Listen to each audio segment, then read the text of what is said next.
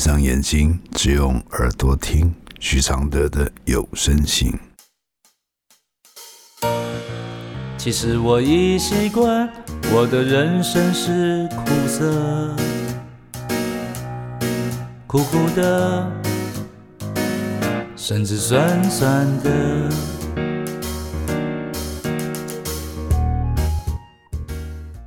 第五封信，怕老公不要你的人看过来。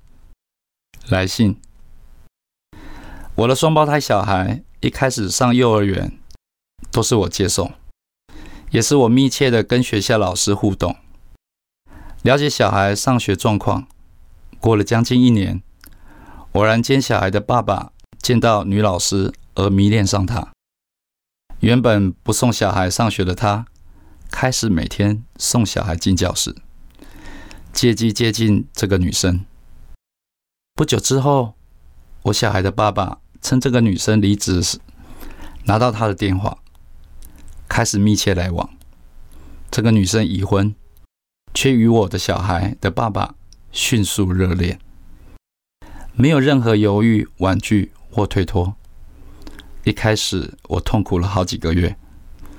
这样一个与家长密切互动长达将近一年的老师，竟然会无视于家长、学生的存在，而和我的另一半迅速热恋，失去爱情的痛楚。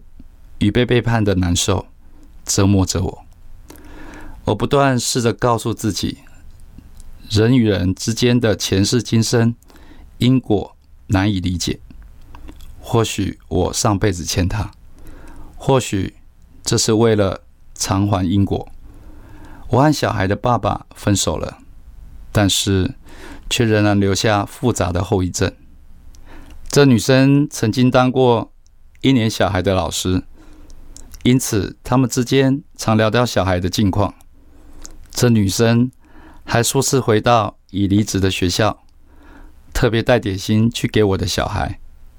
这举动让现任老师都觉得有些不寻常，是因为整个班都是这女生以前教过的相同学生，但这女生离职之后回到班上，却只带点心独独给我的小孩。特别关心我的小孩，更何况以前在他当班导的时候，我的小孩并不是他喜欢的那类型学生，所以更让旁人觉得不寻常。后来小孩的事，小孩的爸爸都告诉那女生，都找那女生商量，这让我觉得非常不舒服。朋友劝我这是没有办法的事，我也不希望自己的心情。因此，一而再的受影响。请问老师，这是我过于钻牛角尖吗？我很想释放自己。非常感谢，请老师提点。我的回复是：外遇之路千千万，但为何被外遇的人总是里外皆输的居多？里子里，你输了你的自信，输了你的丈夫。输了你的婚姻，外面呢？你输了你的口碑，输了你的亲近，输了你的反应。这个输都是你相信这些现实和传统的标准。真要论个你输我赢，你就该先想你要什么，不要什么。不要不要的东西也要在意，不要在意的东西只会气头上在意。比如他离职后去你的孩子班上，你就该跟学校反映，甚至可以提出告诉，怎么让一个老师介入你的家庭？他每次去学校都有录影存证的，不重视你有这个权益，你连保护你的不舒服都没有能力。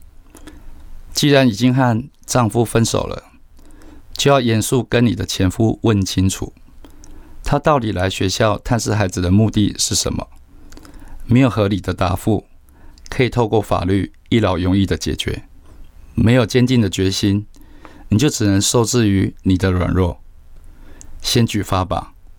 如果你不敢举发，你就搬家吧。你的问题也许是你对前夫完全不敢说什么。朋友为何说是没办法的事？你又为何没有一丝反击？是因为经济因素吗？就算是因为经济因素，你都要硬起来。你的信只透露出你对任何事只是生闷气，要释放自己，就要爱自己，不要钻牛角尖，就不许再逃避，可以去告学校，让学校来处理你的不满，不然什么都不做，你迟早会忧郁症。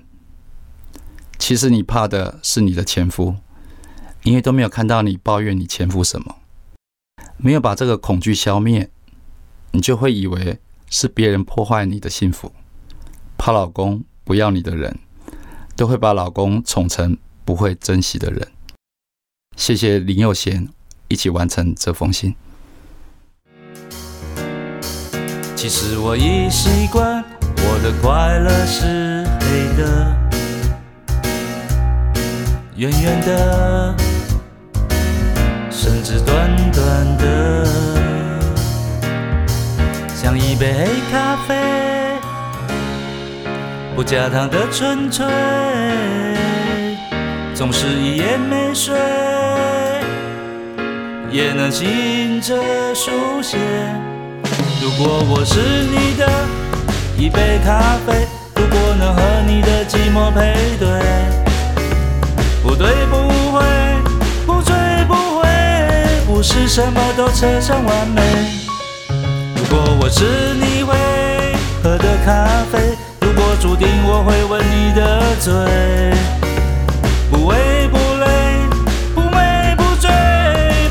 什么都要留住滋味。